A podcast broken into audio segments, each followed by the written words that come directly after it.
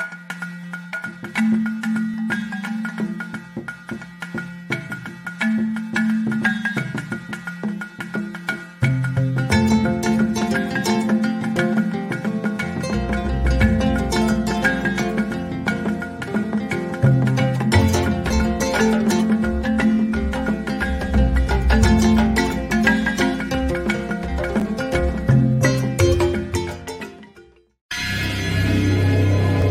desde las faldas del Cerro de las Campanas en la hermosa ciudad de Santiago de Querétaro, transmitiendo a 128.000 bits por segundo a todo el mundo a través de www.pulse.com.mx.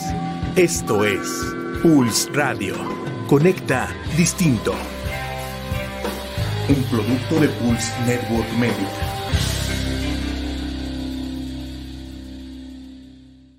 Pulse Podcaster llega a ustedes gracias a la producción de Grupo Viar, alcanzando metas en común. Todos los comentarios aquí escuchados son responsabilidad de quien los emite.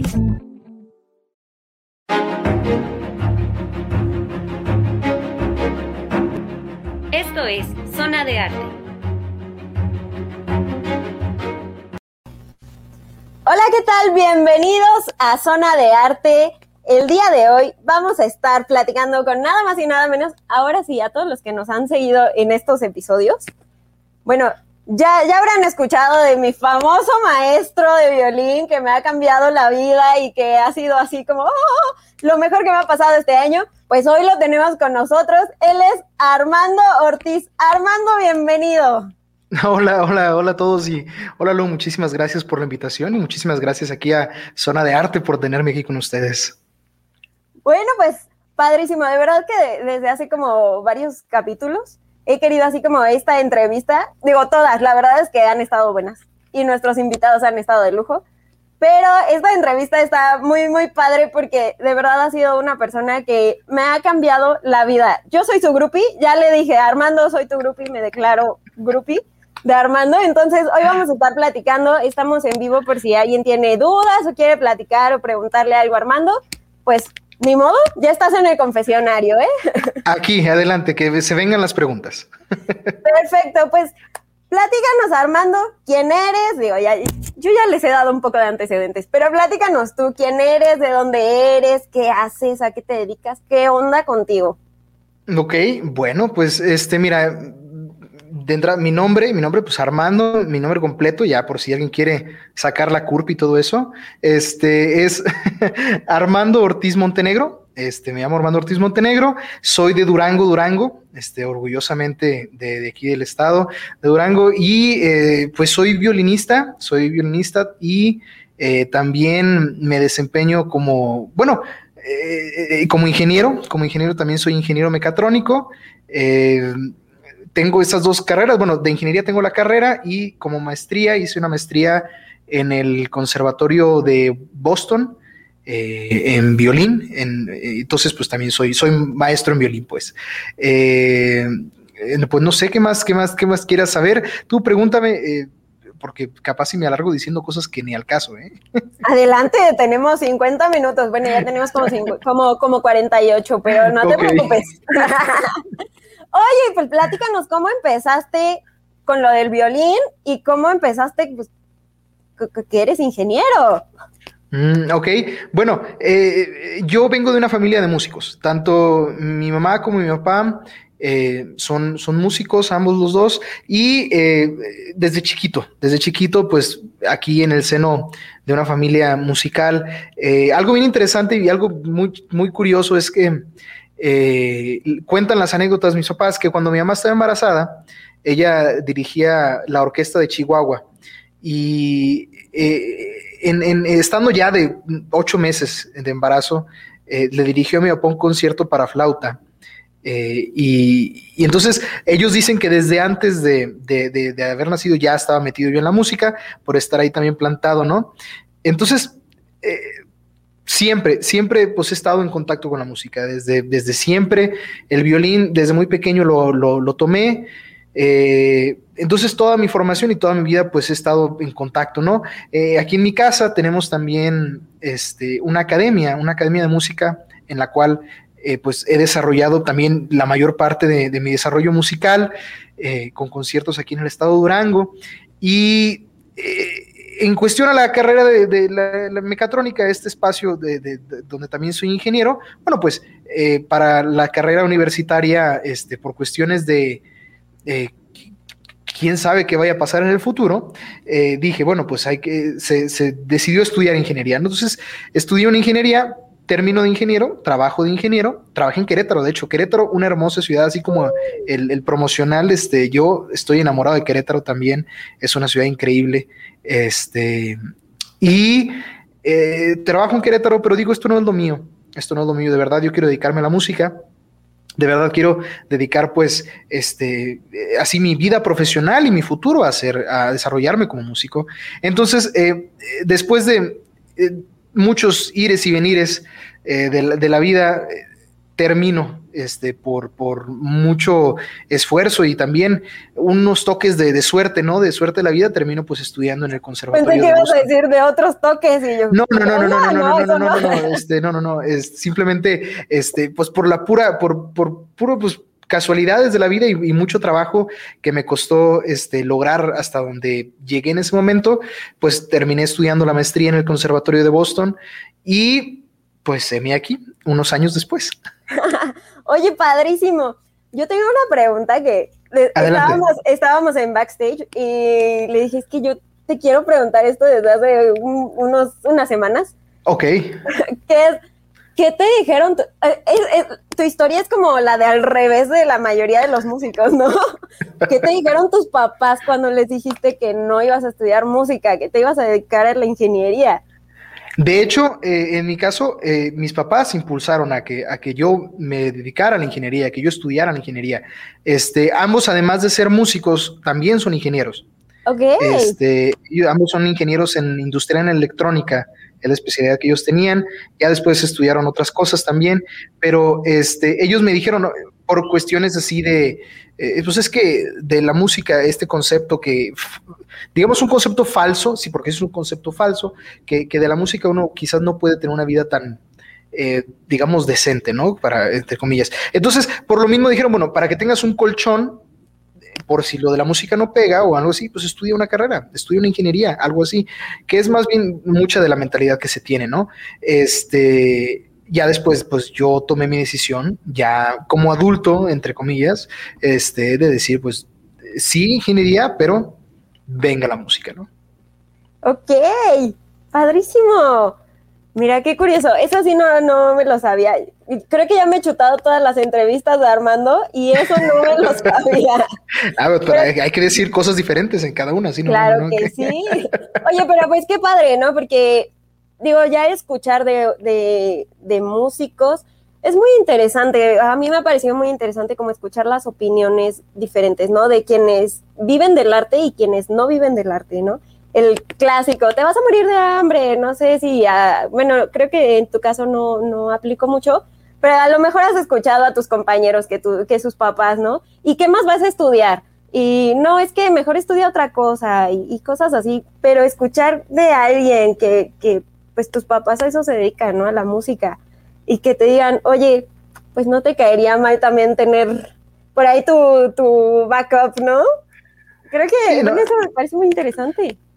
Y, es, y es muy interesante, sin duda. Y es que, este, eh, es, digamos, uno hasta cierto punto, eh, al menos a como lo veo ahorita ya con un par de años ya siendo músico y con un par de años también habiendo sido ingeniero, este, yo lo veo de esta manera. Depende mucho hasta cierto punto del individuo. O sea, depende mucho del individuo y de las posibilidades que su entorno le pueda dar. Entonces, eh, en este caso, por ejemplo, aquí en, el estado de Durango, la escena musical es una escena que todavía es una escena creciente. Es una escena que en algún punto tuvo un punto, un pico y, ha tenido como esa fluctuación y actualmente está apenas este, generando cosas que, la hacen crecer un poco más. Entonces, en su momento, cuando este, se decide que, bueno, decido yo de estudiar eh, la ingeniería para complementar esto, eh, era en ese punto donde la escena musical aquí en Durango pues no premiaba tanto como en otros lados. ¿sí? Entonces no premiaba tanto como en otros lados, eh, como por ejemplo, no sé, una escena musical Mm, como, mira, voy a maldecir, maldecir porque no sé exactamente, pero por ejemplo en Jalapa, que se supone que la escena musical es mucho más fuerte, o en Ciudad de misma Ciudad de México, eh, entonces eh, en este caso, pues eso pasaba, ¿no? Eh, Zacatecas, por ejemplo, cualquier otras partes de, México, ¿no? Entonces, por lo mismo, este, viene esta idea para, digamos, como pensando en este, como, como tú dijiste, como un backup, ¿no? Como un, plan de, reserva, algo para el estilo. Eh, y ahora, mi comentario de que, te mencionaba, de que depende mucho del individuo, es eh, yendo este, más bien eh, al concepto de que eh, yo como músico pude haber estudiado en un conservatorio como el que estudié, pero no dedicarme a la música. Y te lo digo de este, de este ejemplo, muchos de mis compañeros que estudiaron en el Conservatorio de Boston, esta institución prestigiada y todas esas cuestiones, misma carrera o misma maestría, ahorita no se dedican a la música. Porque, porque salir de una institución prestigiada o tener unos estudios de algo, llámese de lo que sea, porque así como músicos hay, por ejemplo, alguien que algunas personas piensan que, por ejemplo, un médico tiene un trabajo súper seguro como médico, a veces no, a veces no. Entonces, depende mucho de cómo uno vaya buscando las oportunidades y que su entorno se lo permita, ¿no? Entonces, hay personas que quieren estudiar música y se quieren dedicar a la música que tienen que trabajar muchísimo más que otras, que tienen que trabajar muchísimo más que yo. O sea, mi esfuerzo fue mucho, pero yo sé que muchas otras personas tienen que hacer mucho más esfuerzo para poder eh, estar en un punto, por ejemplo, en el cual en el que yo estoy o en el que otras personas más arriba que yo están. Eh, entonces, digo, depende mucho del entorno y depende mucho del individuo. en este caso, por ejemplo, pude yo haber estudiado fuera y, regresar, y si no me muevo, pues no se mueven las cosas, y termino yendo, como al plan secundario de que, bueno, ahí están las fábricas, ya nada más tengo que mandar currículums, ¿sabes? Y como, como artista, no necesariamente funciona así. ¿Sí? Entonces viene, viene, viene eso, o sea, como artista uno tiene que irse por otros lados. Claro, hay orquestas, pero no es como mandar un currículum a la orquesta, uno tiene que audicionar, uno tiene que, o sea, entonces es otro rollo, es otro, es otro camino diferente. Entonces, por lo mismo, estudiese lo que se estudie o se tenga la preparación que se tenga, si uno no ve la manera de irle buscando y si, y si, uno no se da cuenta que el entorno en el que está no está funcionando, bueno, se va a otro o si no se puede, bueno, te digo, hay muchos factores. En el mundo real, digámoslo así, hay muchos factores que involucra eh, el ser asertivo con las decisiones de vida, ¿no? Sí, sí, claro. Y, como dices, ¿no? Mucho tiene que ver también eh, algo que, dijiste así muy, muy puntual y muy acertado, es las oportunidades que te ofrece el entorno, ¿no? Porque como dices, muchas veces, pues, tú te esfuerzas y tú estudias y tú estás, pero a lo mejor, por ejemplo, no, no, la verdad que desconozco como, como la escena musical de Durango, que después vamos a platicar de eso en algunas semanas.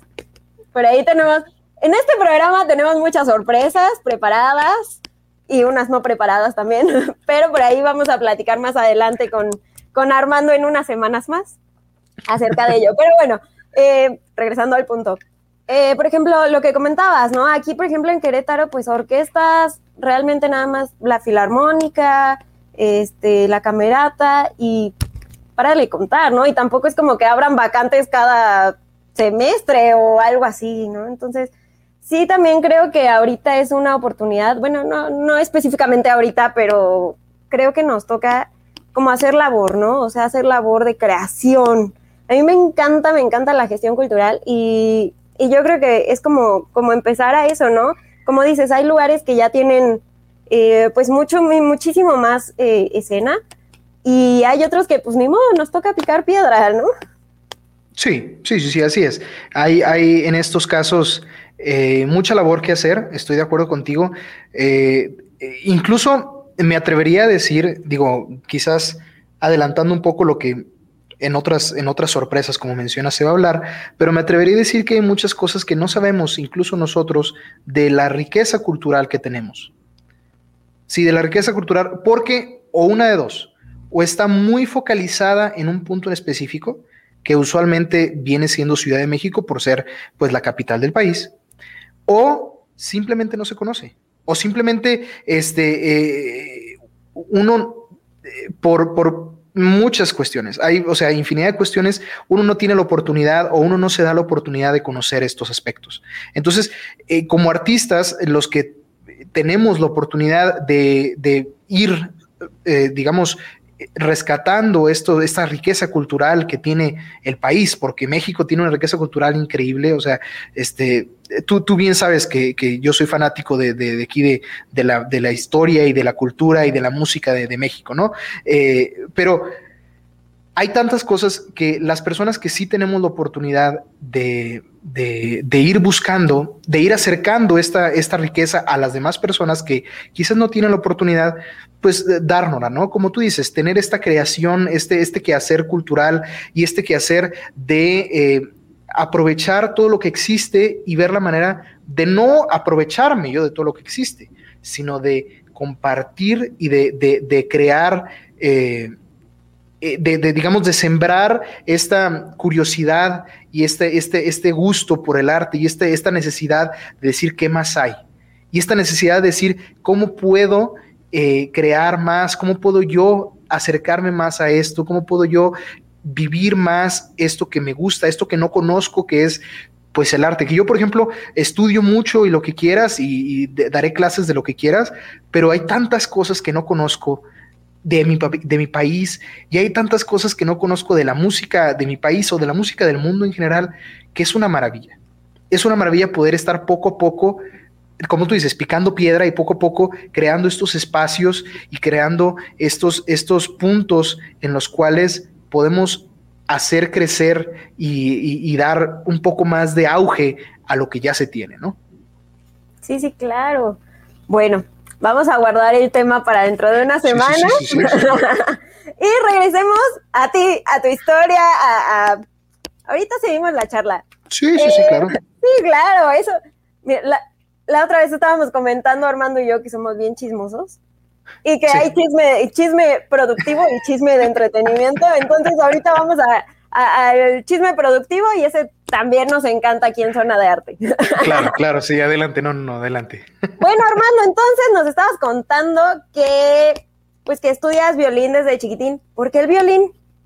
¿Por qué el violín? No lo sé, no lo sé por qué el violín. Supongo que es porque este, mi mamá me acercó al instrumento y yo dije, pues, eh, pues Gugu Tata, ¿no? Porque pues fue de muy chiquito, ¿no? Entonces, es, pues sí, el violín. Y a lo largo de, los, de, la, de, mi vida me he enamorado del instrumento, ¿eh? No ha sido como un este, amor a primera vista porque cuando uno es niño, pues no sabe qué onda no sabe qué onda. Entonces, yo era un niño muy desentendido. Mi mamá si, si, si, si nos está viendo, hola mamá, este, mi mamá eh, eh, sabrá que, eh, sí, mi mamá sabrá que es este, muy, que yo era muy desentendido, que yo era muy desentendido con un niño, sobre todo con las cuestiones de estudiar.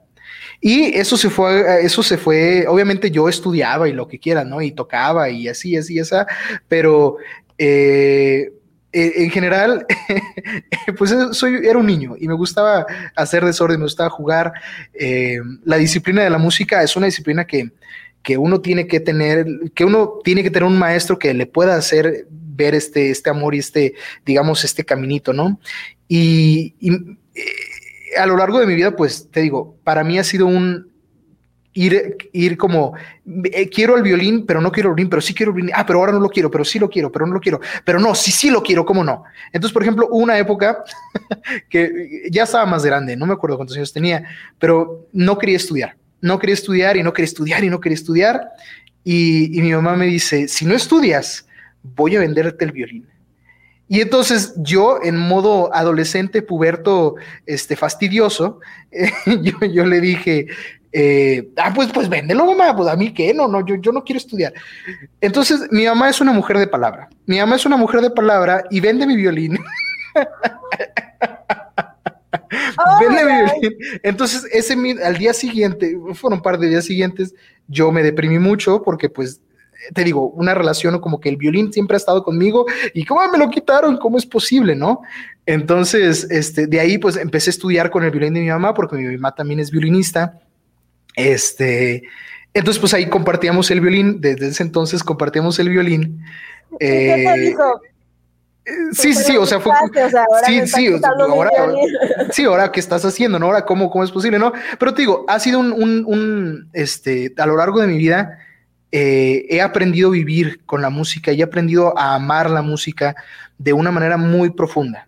Actualmente no puedo vivir sin estudiar. No puedo vivir sin agarrar el violín, no puedo, eh, el olor de mi violín me, me, me, me enamora, el, el, el pues, dar clases de violín me enamora, eh, estudiar, me, puedo pasar cinco o seis horas tocando y, no me doy cuenta, no me doy cuenta porque es un amor que le he adquirido, que me, porque fue, fíjate, al inicio de mi vida a mí me dieron el violín.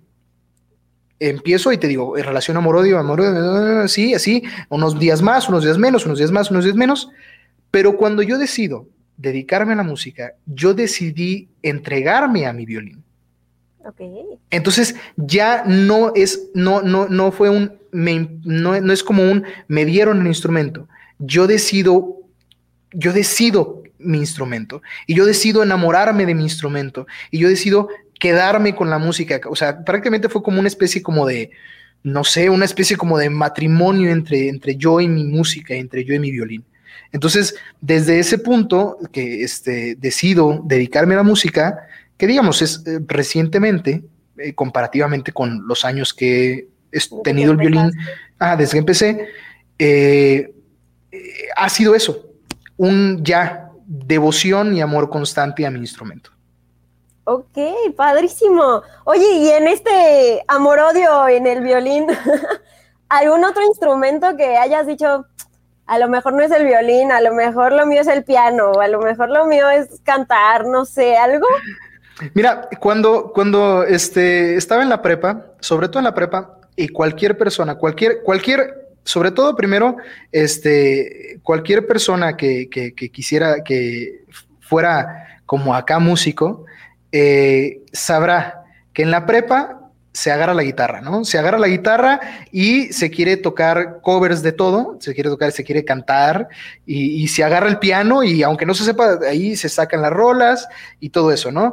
Eh, entonces me pasó en la prepa, yo este, agarré la guitarra y, y, en las bandas uno este, hace su banda de, covers, escribe sus canciones, sí, sí, sí, no, o sea, yo en su momento melena, ¿eh? ahorita no parece, pero en su momento melena. Este... Es que no te imagino así con la melenota. Sí, no, no, no, no, tampoco era tan melenota porque este, iba a, a escuela pública, el glorioso Cebeti 110, escuela que tengo aquí en mi corazón, entonces no me dejaban, me reportaban si tenía la melena muy larga, entonces más o menos, más o menos, digamos que de honguito, ¿no? De honguito. Entonces, este, sí, eh, la, guitarra, el piano, eh, cantar en ese momento, pero pues son esas cosas que, eh, al menos en mi caso, en mi caso, fui dejando. Digo, tengo mi guitarra y tengo un teclado y puedo usarlos, pero por lo mismo que te, esto te digo, cuando uno se quiere dedicar de verdad eh, a un nivel tan fuerte a la música, tener varios instrumentos es muy complicado o tiene que ser extremadamente virtuoso porque hay gente que lo es. Hay gente que lo es. De hecho, una de las personas que más admiro es este, un, violinista que se llama, eh, eh, fíjate, lo admiro y no me sé su nombre. Bueno, pero resulta que este, que este, este, este, este violinista es violinista y es súper virtuoso, pero al mismo tiempo eh, toca la viola de espala o el chelo de espala, como lo quieran llamar. Ambos nombres es válido. porque además lo dijiste en una clase y tampoco Exactamente, lo dije en una clase. Sí, sí, sí, lo dije, lo dije en una clase, lo dije en una clase, este, Sergei Malov, Sergei Malov, algo así, algo así, Sergei, se llama Sergei. Y, es virtuoso en ambos instrumentos. Es virtuoso en ambos instrumentos. Entonces te digo, hay gente que lo hace, hay gente que lo puede. Yo, este, apenas me alcanzan las manos para el violín. Si hay gente que tiene violín y piano, porque te digo, hay gente que super en violín y en el piano, o cantan y violín, o te digo, excelente por ellos y que envidia, ¿no? Hasta cierto punto. Pero pues mis capacidades me dan para un instrumento y pues me quedo para el violín. Y ese es el tuyo. Sí, sí, sí, sí, sí. Muy bien. Oye, y platícanos entonces, ¿cómo fue o qué estabas haciendo? ¿Cómo, cómo dijiste, ¿sabes qué? Me voy a dedicar al violín. Supongo que tú estabas, eh, estabas, eh, se me fue la palabra, pero trabajabas de ingeniero. Sí y, sí. y, que un día despertaste y, ¿sabes qué? No, me voy a ir a Boston a estudiar violín o cómo estuvo? A ver, cuéntanos esa parte. Eh, mira, eh, yo estuve trabajando, como te digo, en Querétaro, está en mi segunda casa, le mando un abrazo a toda la gente de Querétaro, este, y el trabajo de ingeniero es un trabajo muy demandante. El trabajo, yo estaba trabajando en la, en la planta Deal Controls, eh, ahí estuve trabajando, y muy demandante, muy demandante, o sea, era, es un trabajo muy pesado. Algunos a mí se me hacía muy pesado, seguramente hay gente que quizás un poco menos, pero me apasionaba mucho. O sea, no, no, no, no digo que no, era un trabajo increíble. A mí me apasionaba mucho eh, dedicarme a eso. O sea, digamos que no estás peleado tampoco con la ingeniería. No, no, no. no, no fue como, ay, no, no me gusta o algo. No, no, no, no, no, para nada. No, no, no. La ingeniería es una cosa maravillosa y todavía tengo mis libros. Este, ahorita si pudiera traer así, extender mi mano más allá de lo que puedo ahorita, te enseñaría mis libros de física que tengo aquí a la mano o, mis libros de ecuaciones que de vez en cuando, como todo buen nerd, agarro y me pongo a hacer ecuaciones para que no se me olvide. Este. Haces bien, porque luego llegan los primos, bueno, en mi caso llegan mis primos y, oye, ¿cómo se hacen estas fracciones? Sí, no, no, no, no, sí, este, y, y a mí, por ejemplo, la física es, yo amo la física con locura y las matemáticas también me encantan. Digo, no soy el gran matemático ni el gran físico porque pues no lo soy, pero soy fanático y me gusta mucho y me gusta leer y me gusta aprender, ¿no? Este, no estoy peleado con la ingeniería absoluto, es una cosa increíble. Si alguien se quiere dedicar a la ingeniería, adelante, se los recomiendo mil veces. Este, pero yo me doy cuenta, yo me doy cuenta que no es lo mío porque no estaba pudiendo estudiar el violín. El trabajo era tan demandante que no tenía energías para tocar no tenía ni ganas, o sea, terminaba de trabajar, llegaba a mi casa y me tiraba en la cama y era este, ver el techo hasta quedarme dormido y despertar al día siguiente para ir a trabajar. Entonces, eh, yo me di cuenta que eso no me estaba haciendo feliz. No es porque no, es porque esté peleado con ingeniería, como dices, no lo estoy, pero no me hacía feliz, no me llenaba, pues. Entonces me di cuenta de esto, regreso, regreso a Durango, este, porque me tenía que titular, era, era pues tenía que regresarme para titularme de ingeniero, y en lo que me titulaba y todo eso, este, digo, pues no quiero esto, no quiero esto, simplemente no, lo, no, no, es lo mío, no es lo que necesito, yo quiero mi música.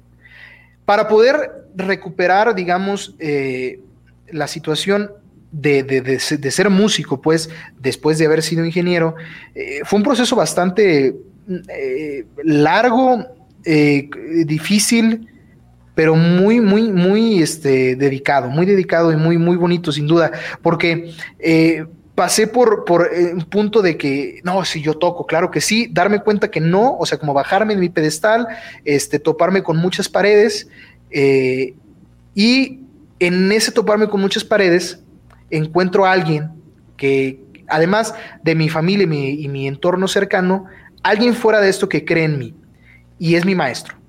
Mi maestro que yo siempre que puedo lo menciono porque él, él de verdad es, es, o sea, la persona que creyó en mí y que pudo con ese creer en mí darme la fuerza para luchar, para conseguir lo que yo quería, el maestro Marcus Plachi, le mando un besote, un besote a Marcus Plachi, este, y él me dice, pues aplica para el, para el conservatorio, chance y quedas. Así, y en ese chance quedas después de haber topado con tantas trabas, después de haberme dado cuenta que el nivel que yo tenía no era un nivel que yo creía, como bajarme de mi pedestal, de que a pesar de que lleva muchos años en la música, eh, esta indisciplina que tuve no me dio el nivel que debía de haber tenido, sino simplemente me mantuvo en el instrumento.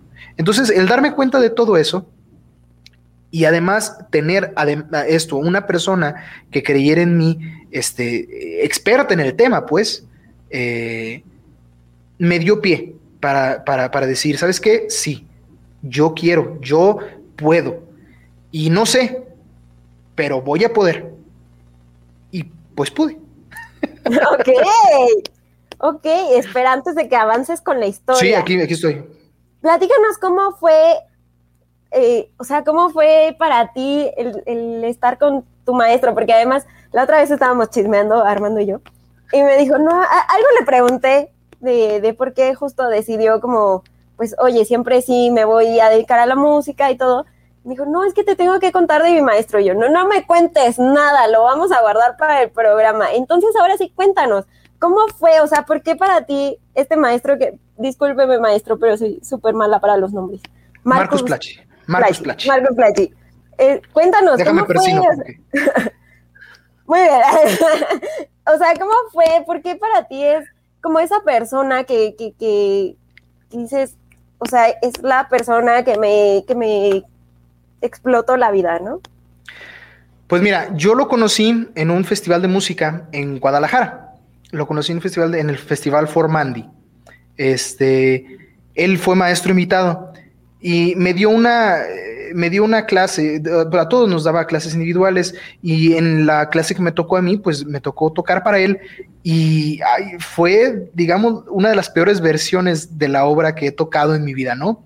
Eh, lo que toqué para él fue la fuga, la fuga de la primera sonata eh, de Bach para violín solo y la toqué así, ah, ah, o sea, a, mí no me gustó, a mí no me gustó. Y cuando terminó de tocar para él, eh, eh, eh, fue un, bueno, pues muy bien.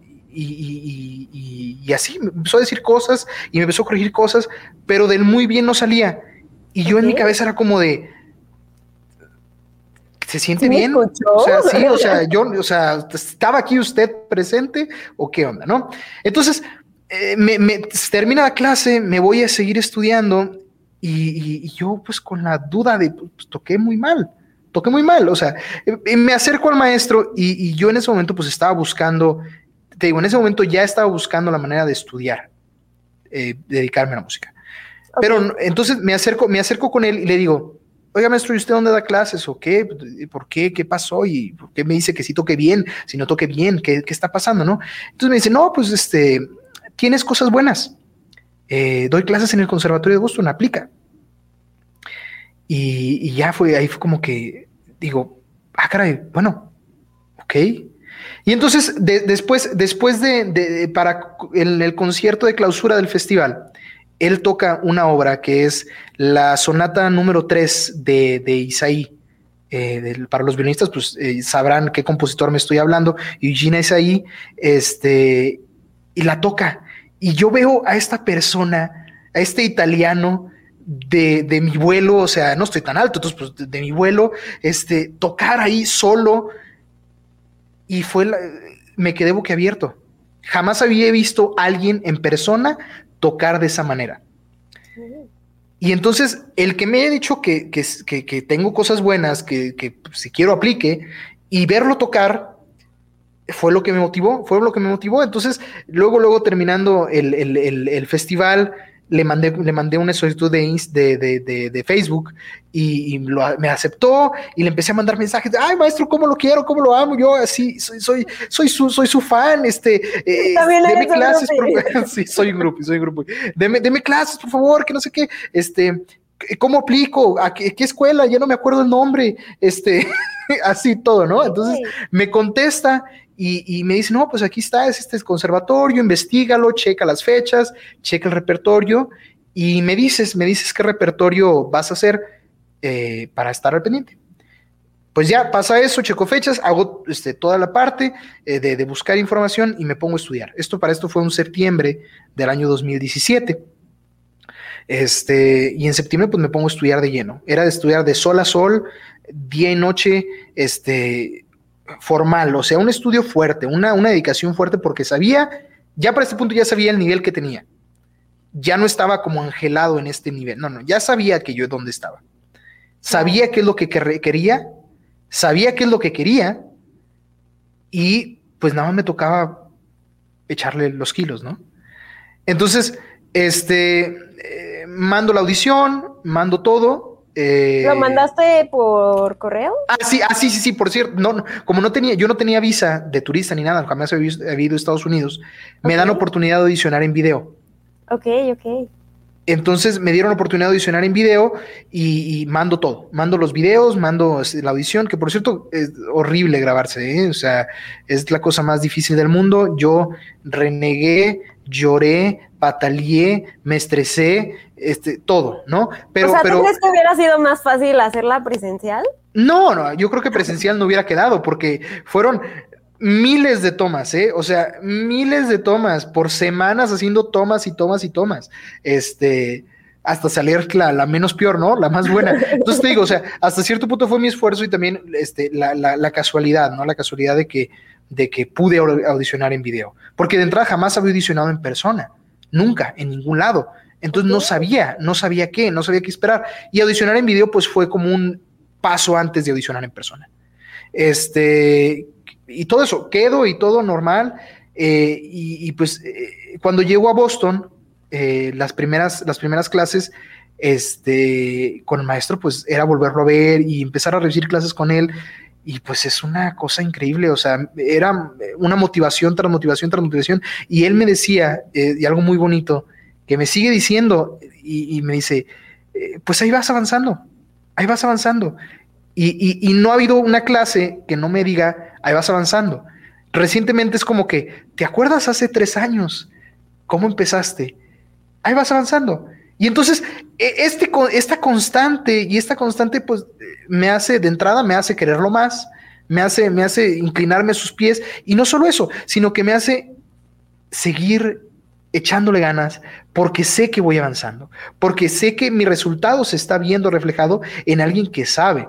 No, es, no me está diciendo por, por compromiso, no, me está diciendo por qué es. Y cuando no voy avanzando o cuando hago las cosas mal, me dice, pero no deja de creer en mí.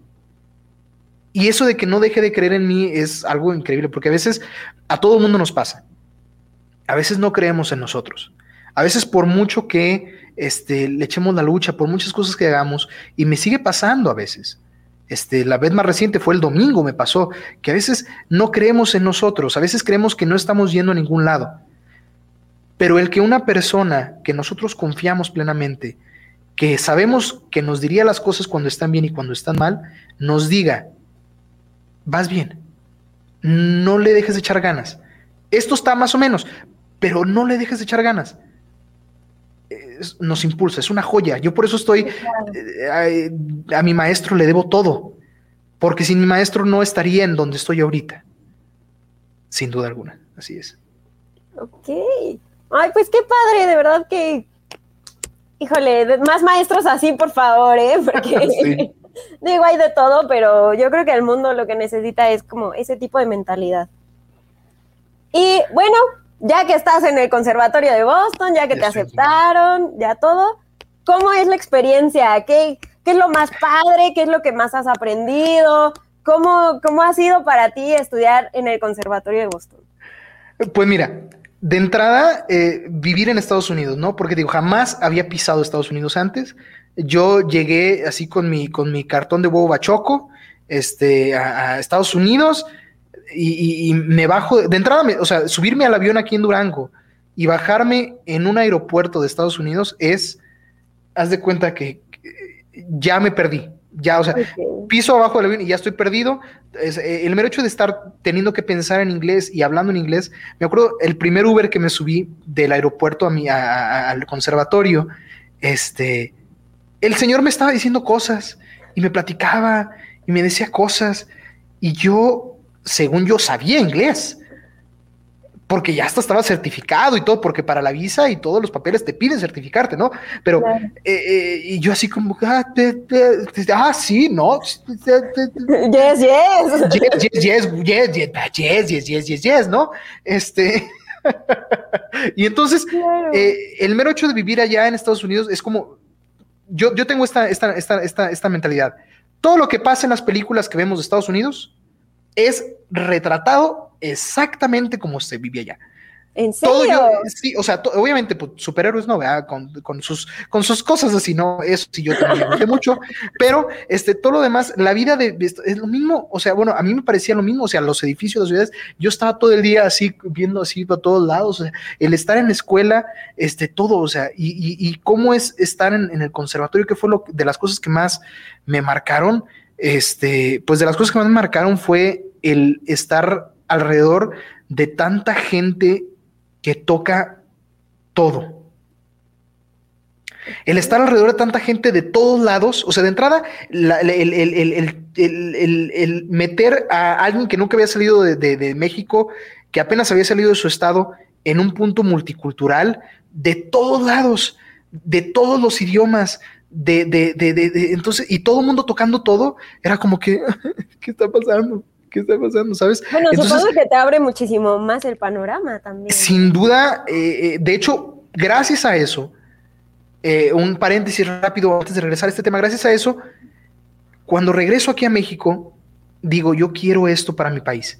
Y me estoy dando cuenta de todo, de todo lo que no sé de mi país, de todo lo que no se sabe en general de, México.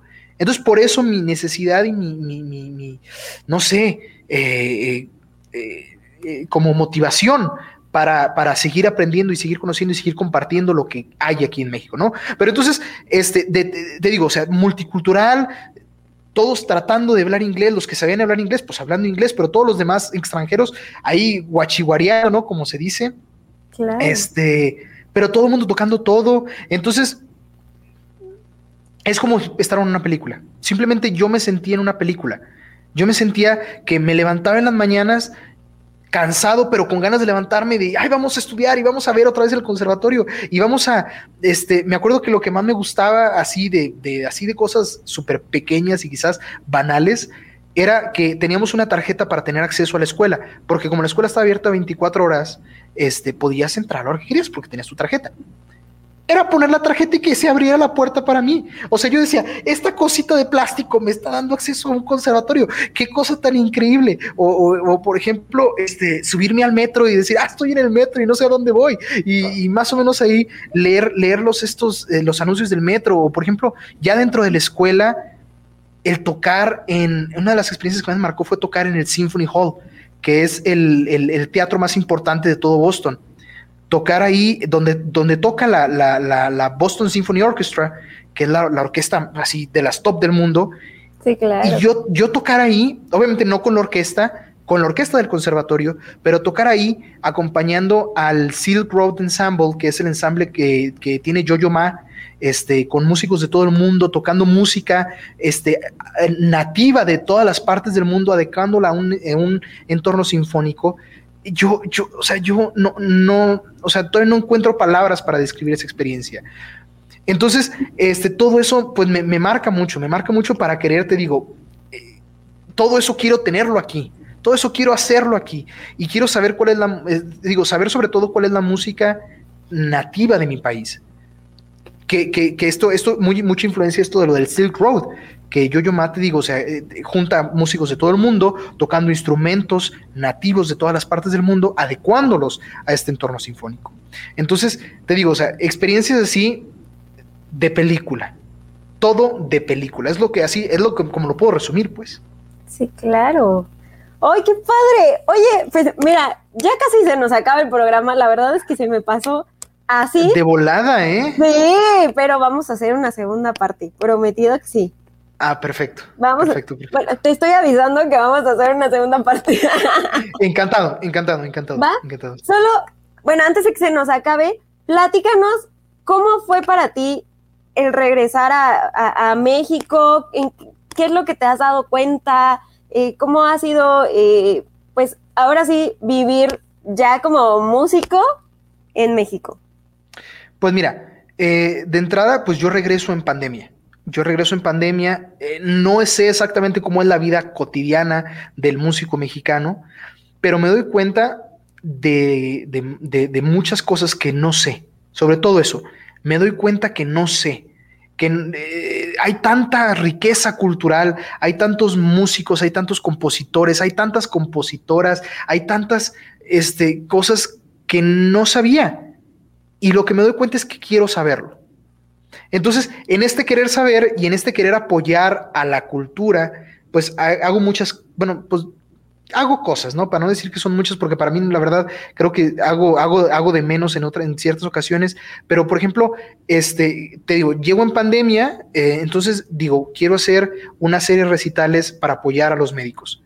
Y creo esta serie de recitales en línea que es Música por México donde gente de mis amigos, de mis conocidos músicos, tocamos obras de regalo para los médicos.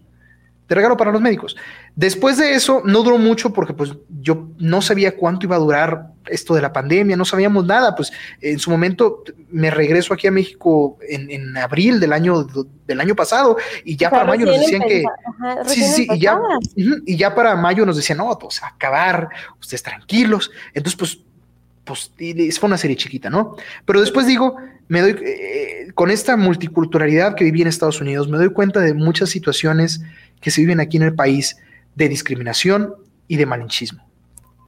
En, en todos los entornos, pero pues en mi entorno que es el arte, la música. Entonces, digo, yo quiero conocer no solamente la riqueza que por largos años se ha vivido en el país, sino también la riqueza que hay actualmente. Y hago la serie de recitales Música por un Cambio, en la cual se toca música de compositoras y compositores vivos, por intérpretes vivos, sobre todo mexicanos y, afrodescendientes, eh, y además se entrevista, así como tú estás haciendo entrevista, yo, yo también en mis posibilidades pequeñitas, entrevisto a, a, los intérpretes y a los compositores para conocer su opinión, para conocer su vida, para que la gente los conozca y para que su obra se vuelva más presente. Porque son gente que está viva y son gente que está haciendo una labor que no quiero yo que en 100 años se vaya a recordar a uno de todos esos.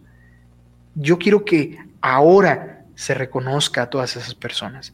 Y entonces hago eso, este, me sigo preparando, empiezo a tocar música de mexicanos, este, sobre todo una de las obras que más he tocado, la obra de permutaciones de la maestra Hilda Paredes, una obra increíble, este, para violín solo.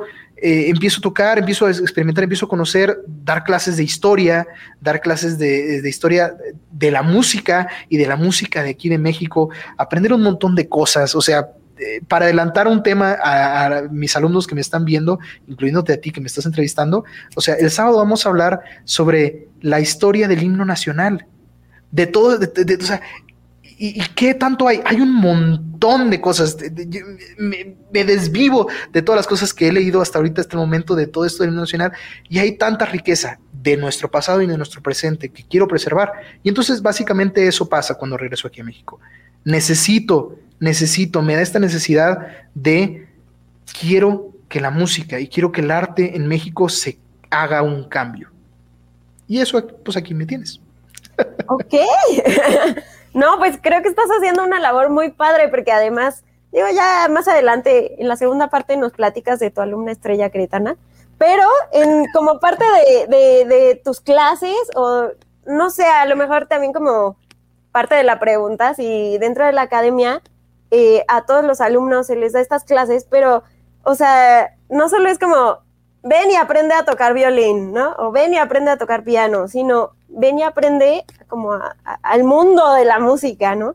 Entonces eso está muy padre. Yo, bueno, por lo menos aquí en Querétaro no es algo como tan, tan común que sea, que sea esa parte, ¿no? Es más bien como, como formadores sabes a lo que vienes, es tu clase de violín y son tus 50, 60 minutos de violín y nos vemos la siguiente semana, ¿sabes?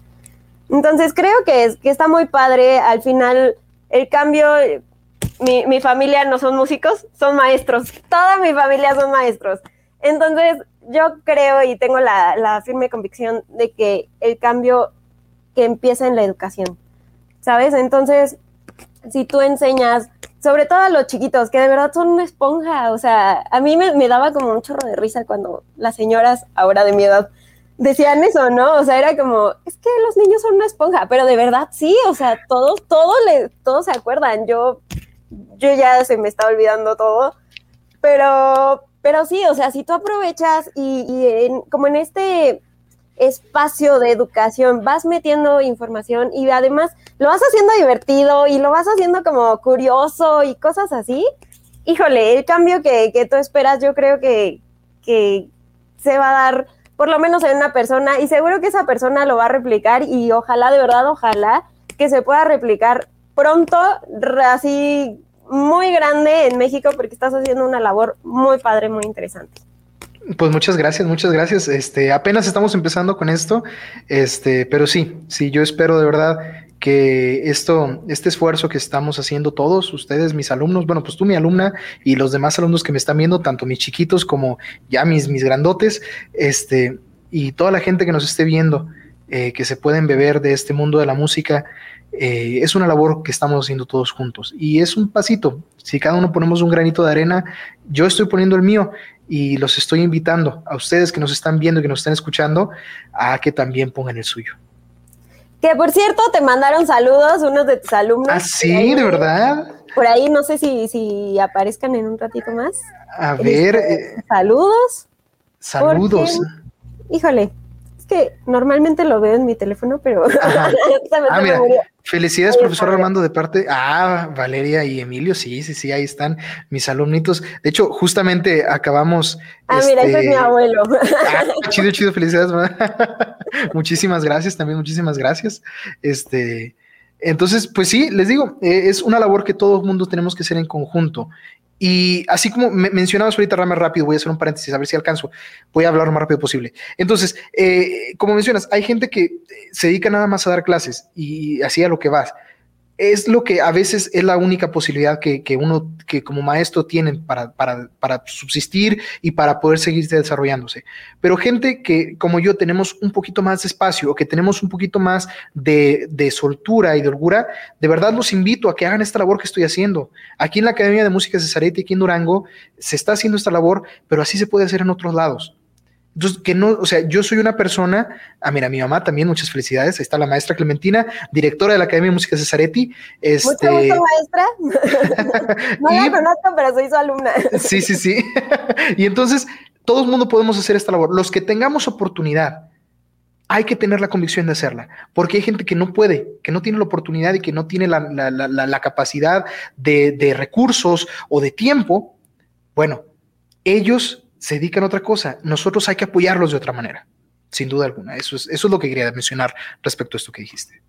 Perfecto, pues Armando, ahora sí ya se nos acabó el tiempo, pero nos vemos para una segunda parte. Quiero agradecerte muchísimo como este espacio, porque además yo sé que tu agenda está súper, súper ocupada, y súper apretada. Y pues no, pues muchas gracias por, por dedicarnos este tiempo. Muchas gracias por el, pues la labor que estás haciendo desde los niños chiquitos hasta los adultos mayores como yo. Pero de verdad, muchas, muchas felicidades para ti, para tu familia, porque también creo que es como un esfuerzo, pues, en conjunto, ¿no? No sé si quieras como mandar saludos o algún eh, consejo. Eh, claro, claro. Primero, mando saludos a, pues, a todos los que nos están viendo. Les agradezco mucho por haber estado aquí con nosotros. Le mando un saludo a mis papás, a mis abuelitos, a mi hermano, a, pues, a todos mis amigos, este, a mis alumnos, tanto ya lo mencioné, a los chiquitos que les acabo de dar clase hace una, un par de horas, y a mis alumnos este, grandes que pues te incluyen a ti. Este, les mando un saludo a todos ustedes y eh, algo que con lo que quisiera cerrar de mi participación es démonos cuenta de todo lo que hay a nuestro alrededor y tengamos la curiosidad. No hay que perder esta curiosidad que de niños teníamos de descubrir, hay que tenerla también de adultos. Vale muchísimo la pena que esta curiosidad nos haga abrir un libro, que esta curiosidad nos haga ver un video, que esta curiosidad nos haga escuchar un podcast, nos haga ver una película. Tengan esta curiosidad de conocer lo que hay a nuestro alrededor y tengan esa curiosidad de amar a nuestro país y de amar a las personas que viven a nuestro alrededor porque así podemos amarnos y así podemos conocer más y hacer grande lo que ya existe aquí en México. Perfecto, padrísima reflexión. Yo creo que sí, que se ha perdido un poco conforme vamos creciendo, pero pues qué bueno que, que ahí estás para recordarnos también eso, ¿no?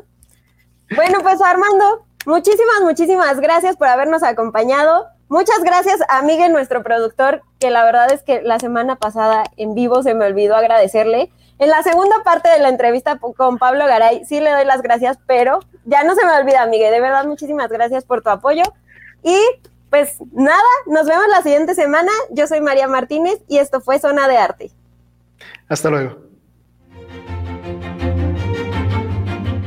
Esto fue Zona de Arte Escucha nuestra siguiente emisión y síguenos en redes sociales como Zona de Arte.